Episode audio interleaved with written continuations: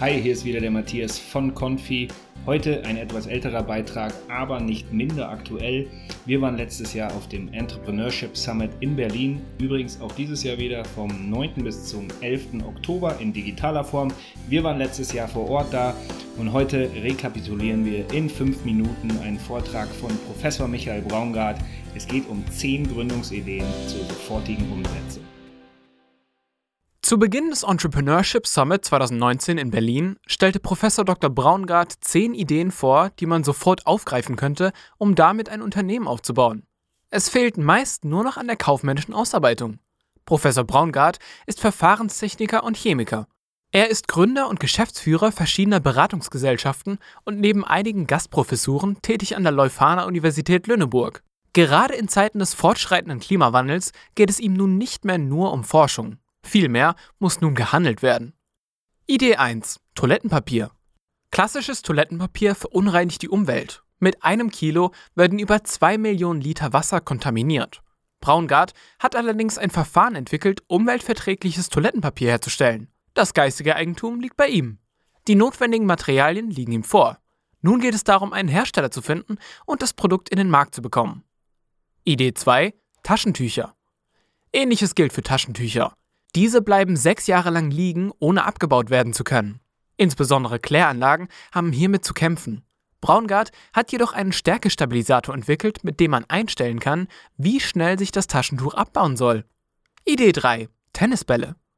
Die Ummantelung von Tennisbällen ist giftig. Sie wurde nicht für den Hautkontakt gemacht, sondern um in Fernsehübertragungen gut sichtbar zu sein. Braungart fiel dies auf, als Hundebesitzer darauf aufmerksam machten, dass Hunde Entzündungen im Maul bekamen. Auch hier wäre es sofort möglich, Bälle mit ungiftigem Material herzustellen. Idee 4. Schuhsohlen. Derzeitige Schuhsohlen sind nicht abbaubar. Darüber hinaus setzt sich der Abrieb sogar im menschlichen Körper ab. Von einem namhaften Hersteller gab es zwar mal eine Kollektion, die abbaubar war. Dies wird aber nicht weiter verfolgt. Professor Braungart lieferte hierzu auch eine Idee, um bestehende Schuhe weiter zu tragen. Idee 5. Bratpfannen. Es gibt derzeit keine Antihaftpfanne, die nicht krebserregende Stoffe abgibt. Es ginge also darum, eine teure Pfanne aus Keramik oder Gusseisen herzustellen, die man jedoch nicht verkauft, sondern verleiht. Der Konsument würde also nur für die Nutzung, nicht für die Pfanne selbst bezahlen. Idee 6. Waschmaschine. Durch die Gummidichtungen in Waschmaschinen nimmt man Benzol auf, was hochgradig ungesund ist. Auch hier könnte man die Nutzung von teuren Waschmaschinen mit hochwertigen Gummidichtungen verkaufen.